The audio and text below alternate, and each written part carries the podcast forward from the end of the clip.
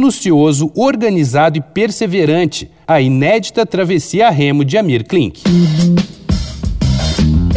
Dois pontos. Uma conversa sobre quase tudo com Daniel Almeida.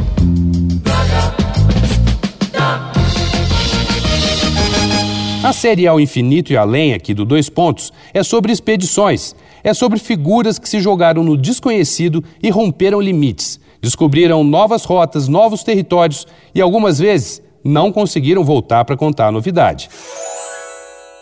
E não tem como desbravar o desconhecido sem falar do brasileiro Amir Klink, até agora a única pessoa a atravessar o Atlântico Sul num barco a remo. Isso foi em 1984 ele tinha só 29 anos. Nessa época não existia GPS e as únicas maneiras de se localizar eram pelos astros e com o sextante, um instrumento utilizado para calcular o posicionamento global da navegação estimada. O que não faltaram, claro, foram desafios nos 100 dias que levou para sair da costa da Namíbia, na África, até a Praia da Espera, na Bahia. Um dos problemas mais temíveis era atravessar a terrível corrente próxima à costa africana sem capotar. Mas o iate, o barco desenvolvido por Klink especialmente para essa aventura, capotou três vezes.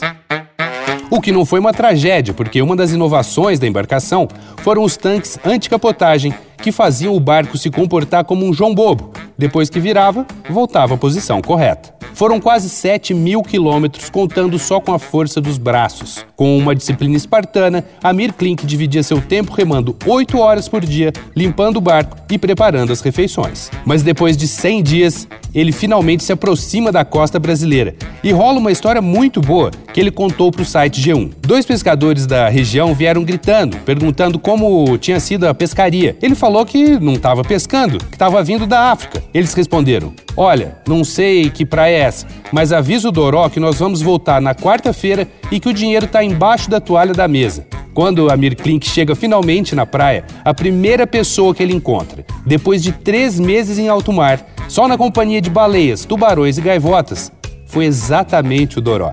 Esse relato detalhado e impressionante está no livro 100 Dias Entre o Céu e o Mar, da Companhia das Letras. Vai lá na arroba Danico Illustration e dá uma olhada nas ilustrações inspiradas na série Ao Infinito e Além. Eu sou Daniel Almeida, dois pontos. Até a próxima. Você ouviu Dois Pontos uma conversa sobre quase tudo com Daniel Almeida.